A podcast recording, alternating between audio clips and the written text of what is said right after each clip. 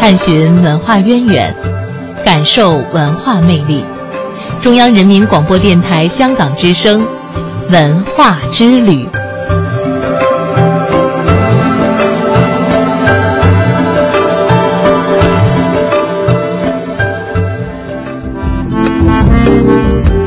文化之旅，文化播报。接下来呢，我们要和大家一起分享两件热门的事件了。我们都知道，在二零一五年啊，知识产权这个概念，也就是我们在互联网上经常看到的 IP 热啊，在影视圈也是在持续的升温。几乎每天呢，都有所谓的 IP 电影开拍或者是上映。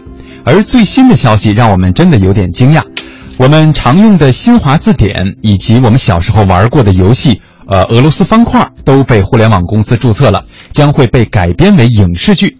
银幕还能容下怎样匪夷所思的 IP，已经不足为奇。相反，有什么 IP 不能被影视化，可能才更像是一条新闻了。嗯，IP 与资本越走越近的同时呢，关于 IP 的理解逐渐有了分歧。电影圈内认为 IP 能产生产品电影和作者电影的都大有人在，而这两个概念恰恰是南辕北辙。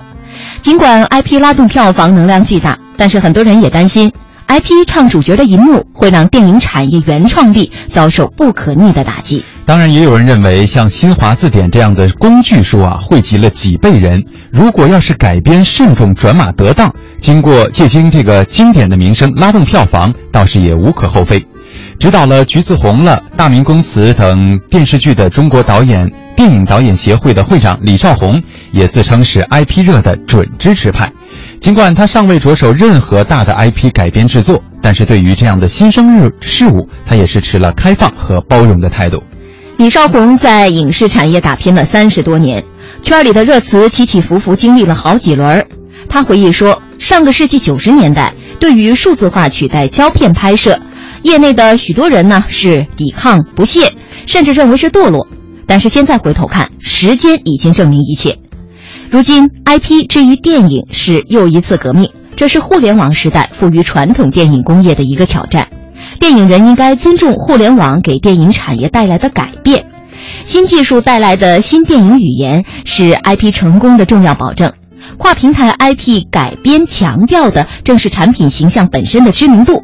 从这个角度考量，新华字典可谓好素材。确实，从这个知识产权的角度上来讲，新华字典应该是相当相当的权威，而且里面所涵盖的知识范围也是非常的广泛。但是我本人也是非常的好奇，新华字典这样一本工具书如何能改编成电影呢？所以也可以想见啊，一旦新华字典这部电影上映。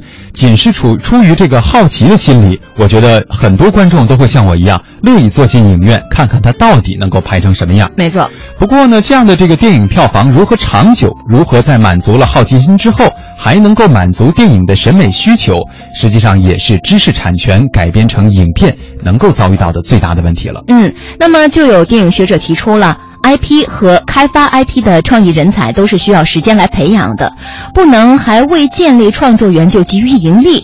一方面应该张开双臂拥抱变革，另一方面，当下的 IP 热满身泡沫，需要业界正确的专业态度，影视业才会在代际更迭当中完成自我进化。